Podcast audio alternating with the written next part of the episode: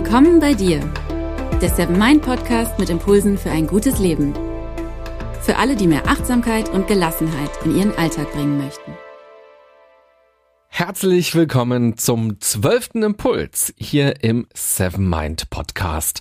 Mein Name ist René Träder. Falls du die Folgen chronologisch hörst, dann liegt möglicherweise die sieben Tage, sieben Freuden Achtsamkeitschallenge hinter dir. Wie war es denn? Hast du sie durchgezogen oder gab es Tage, an denen dir nichts eingefallen ist oder an denen du dich vielleicht auch nicht getraut hast, die Aufgabe in Anführungsstrichen zu erledigen? Gerade wenn es darum geht, mit Fremden in Kontakt zu kommen, kann das ja auch unangenehm sein, die eigene Komfortzone zu überschreiten. Schließlich weiß man ja auch gar nicht, wie das beim Gegenüber ankommt und wie er reagiert. Wenn du Lust hast, schreib uns doch gerne noch, wie diese Challenge für dich dich war, was ging leicht, was war schwer oder was war zumindest etwas schwerer. Und was hast du dabei auch über dich gelernt. Und was mich auch interessiert, findest du solche Achtsamkeits-Challenges grundsätzlich interessant? Und hast du Lust, dass wir uns ab und zu weiter für dich solche Aufgaben ausdenken? Auch das kannst du uns sehr gerne schreiben. Und falls du die letzte Folge noch nicht gehört hast, dann mach es doch. Da gibt's, wie gesagt, eine sieben Tage, sieben Freuden Achtsamkeits-Challenge für dich. Und heute geht es passenderweise übrigens auch um diese Komfort Komfortzone und darum, dass es sich darin manchmal so kuschelig warm, so vertraut und angenehm anfühlt, dass wir da nicht so gerne herauskommen und dass es uns oft nicht leicht fällt, da herauszukommen und dass da draußen ist ja immer mit so vielen Fragezeichen versehen. Das Neue ist in gewisser Weise ja auch gefährlich. Man kann was verlieren, man kann Fehler machen, man kann sich blamieren. Und trotzdem ist es für die eigene Entwicklung wichtig, ab und zu diese Komfortzone zu überschreiten, neue Erfahrungen zu machen, sich selbst anders kennenzulernen und auch das Außen anders kennenzulernen, Neues dort draußen kennenzulernen. In dieser Folge will ich dich ein bisschen motivieren für mutige Schritte und dir ein paar Gedanken und Impulse mitgeben, die es dir vielleicht leichter machen, aus dieser Komfortzone herauszutreten. Und wie immer gilt, Du entscheidest einfach, was davon für dich passt, was du mitnehmen willst, was du mal ausprobieren willst. Und ausprobieren heißt ja nicht, dass man es direkt macht, dass man sofort loslegt. Das kann man gerne machen, aber man muss nicht. Man kann auch über manche Dinge einfach noch ein bisschen genauer nachdenken und dann später entscheiden, so, jetzt ist die Zeit reif, jetzt mache ich es mal. Den perfekten Zeitpunkt wird es allerdings nicht geben, niemals. Wenn man auf den wartet, dann kann man lange warten. Stell dir einen Schauspieler vor, der am Abend zum ersten Mal das neue Stück aufführen wird. Der ist wahrscheinlich sehr aufgeregt. Klar, die haben lange geprobt, der Text sitzt eigentlich auch, aber heute Abend wird Publikum im Saal sitzen. Vielleicht auch Leute, die dieser Schauspieler persönlich kennt, vielleicht auch Reporter, die einen Artikel über das Stück schreiben werden. Es gibt viele Dinge, die diesen Schauspieler nervös machen können. Und er wird wahrscheinlich niemals den Punkt haben, dass er sagt, ach, heute ist der perfekte Tag für die Premiere. Man kann immer noch mal was üben. Man kann die Szenen immer noch mal überarbeiten und man kann auch noch ausgeschlafener sein, als man heute ist. Und man kann sich auch noch besser fühlen, als man sich heute fühlt. Irgendwas ist doch immer. Und die Dinge, die uns abhalten, die sind häufig nicht im Außen, auch wenn es oft so wirkt, sondern vor allem bei uns im Inneren. Ich selbst kenne es auch von mir, wenn ich zum Beispiel Workshops in Unternehmen durchführe oder Vorträge halte. Auf dem Weg dahin gibt es ganz viele Gedanken. Auf der einen Seite gibt's Freude und Neugierde, auf der anderen Seite gibt's aber auch eine Form von Lampenfieber, einfach weil man nicht ganz genau weiß, wer sind die Leute, was haben die für Erwartungen, was haben die für Anliegen, wird denen das gefallen, was ich vorbereitet habe? Das sind genau diese Fragezeichen. Ich habe mir aber inzwischen angewöhnt, das als völlig normal anzusehen und diese Gedanken und Gefühle nicht so wichtig zu nehmen. Es gibt eben nicht den perfekten Zeitpunkt. Es geht immer nur ums Hier und Jetzt. Und wenn man die Aufgabe, die man hat, sozusagen annimmt, geht alles viel leichter. Bei dem Schauspieler ist es so und auch bei Vorträgen oder Workshops ist es so, man kann den Termin ja nicht verschieben, der steht fest. Und das ist auch gut so. Mir geht es dann oft auch so, dass dieses Lampenfieber eigentlich direkt verfliegt und dass es am Ende immer positiv ist. Also nach einem Workshop oder nach einem Vortrag denke ich oft, ach, es hätte eigentlich gar keinen besseren Zeitpunkt dafür geben können. Im Vorfeld fühlt es sich oft anders an, einfach weil man eben so viele Fragezeichen hat und weil man natürlich immer noch mehr vorbereiten könnte und es auch immer ganz anders noch machen könnte. Und das fand ich eine total spannende Erkenntnis, denn die Gedanken oder die Sorgen, die man im Vorfeld hat, sind ein kleiner Trick von unserem Gehirn, uns abzuhalten, uns in unserer Komfortzone zu lassen. Dass wir bloß kein Risiko eingehen, dass wir nicht Gefahr laufen zu scheitern oder irgendwas falsch zu machen oder uns eben zu blamieren. Oder, oder, oder. Bei den meisten unserer Vorhaben gibt es aber eben leider keine feste Deadline. Wann fangen wir damit an, wieder mehr Sport zu treiben? Heute noch? Morgen vielleicht? Oder nächste Woche? Wann fangen wir an, uns beruflich weiterzuentwickeln, wenn wir schon seit einer ganzen Weile eigentlich unzufrieden sind? Heute noch? Oder nächsten Monat lieber? Oder vielleicht doch, wenn wir Urlaub haben? Wir Menschen sind krasse Gewohnheitstiere und wir wollen am liebsten alles beim Alten lassen. Damit kennen wir uns halt aus. Und unsere bekannten Probleme sind uns manchmal lieber als das Unbekannte. Deshalb lautet die erste wichtige Message in dieser Folge, fang an.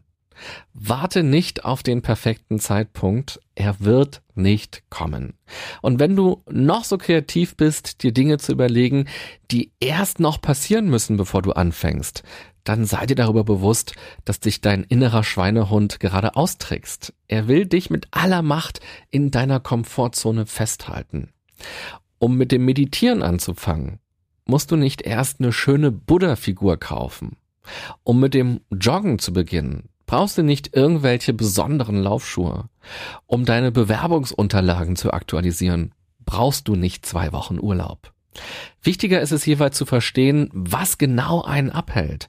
Das sind meistens irgendwelche Glaubenssätze. Es geht meist nicht um die Tonschuhe, sondern vielleicht darum, dass man Angst hat, was die anderen Leute sagen oder denken, die einen dann durch die Straße rennen sehen. Oder vielleicht Japsen hören, weil man eben noch nicht so fit ist.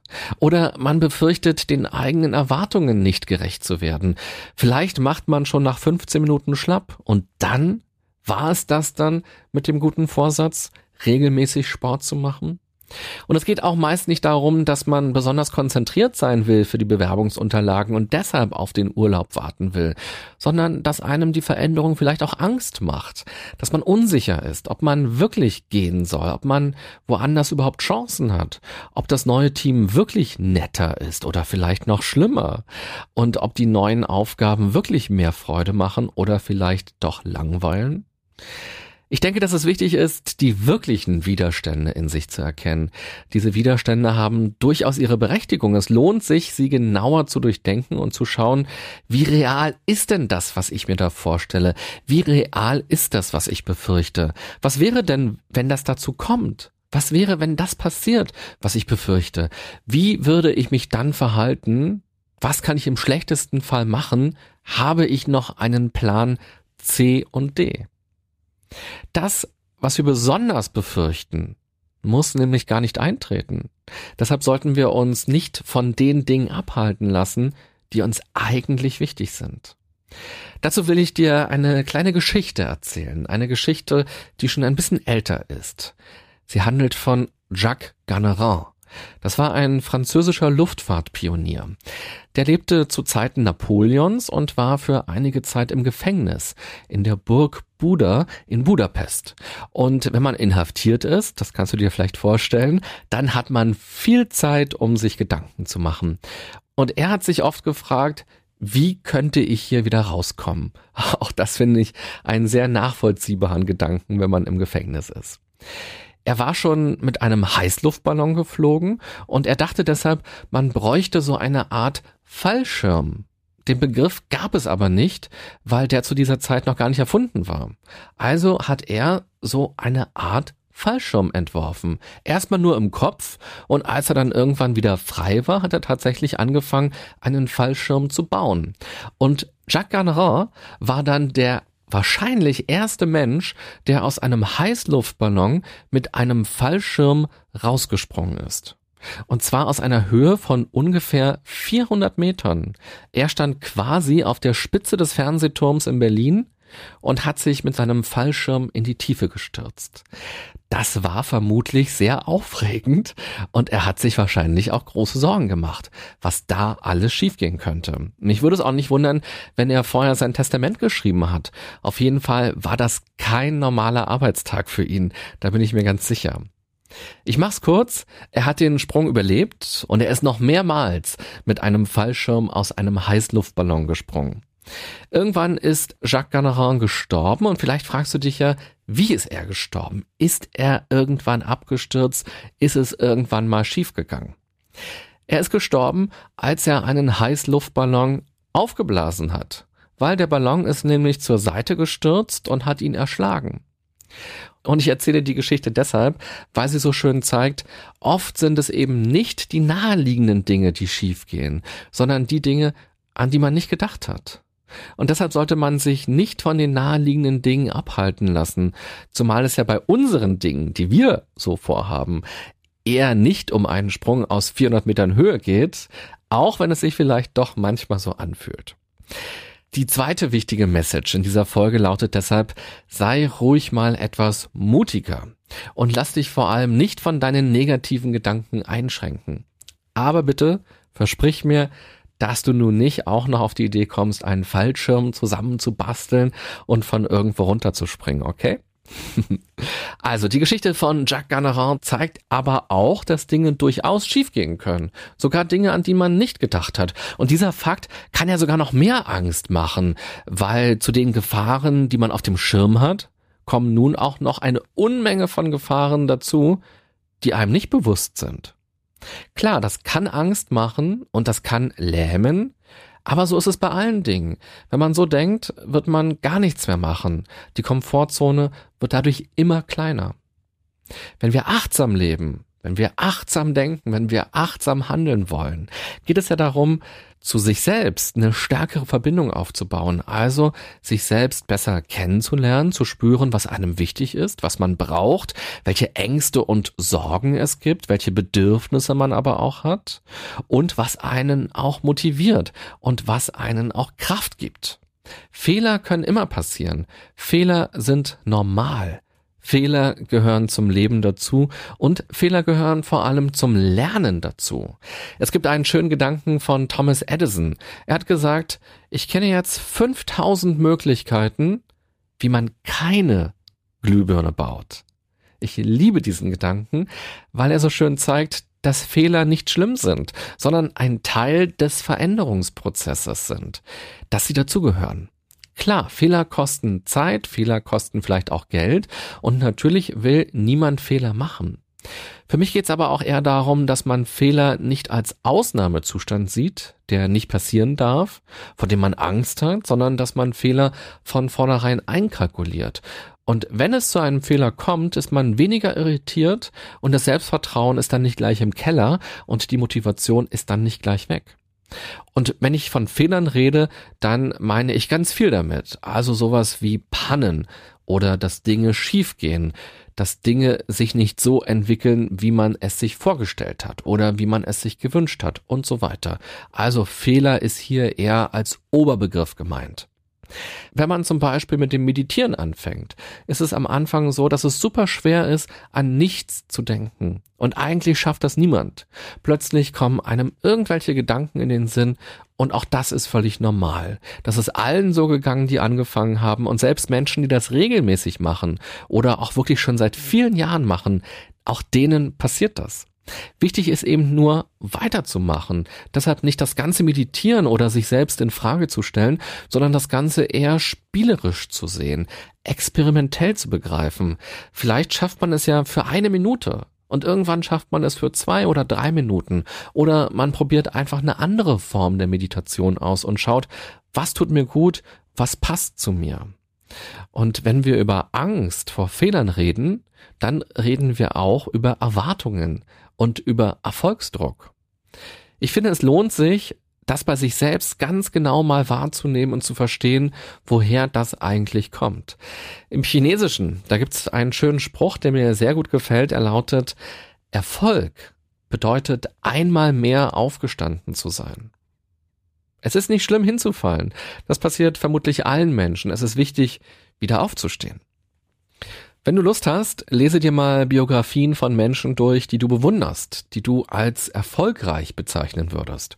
Du wirst überrascht sein, wie oft diese Leute gescheitert sind, wie oft sie kein Glück hatten, wie oft sie abgewiesen wurden, wie oft etwas nicht geklappt hat.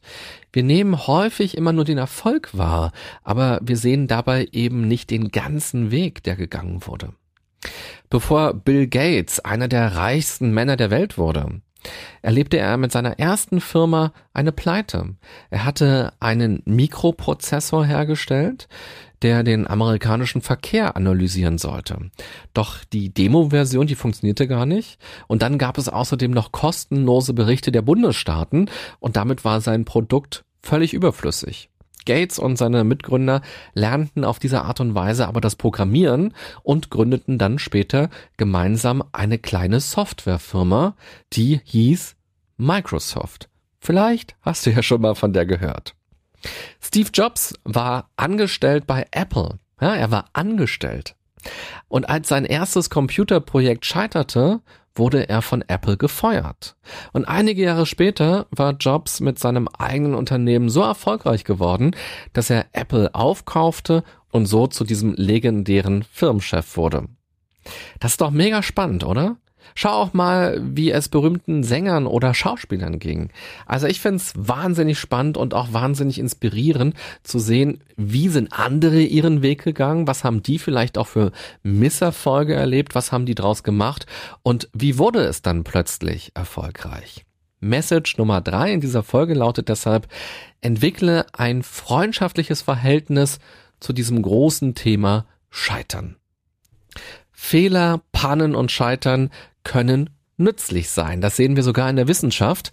Das lebensrettende Penicillin zum Beispiel wurde angeblich nur erfunden, weil Alexander Fleming 1928 aus Versehen das Fenster von seinem Labor offen ließ und damit seine Bakterienkulturen von einem Schimmelpilz befallen wurde. Das war ein riesiger Zufall. Und erstmal wirkte es wie eine Panne, wie ein Fehler.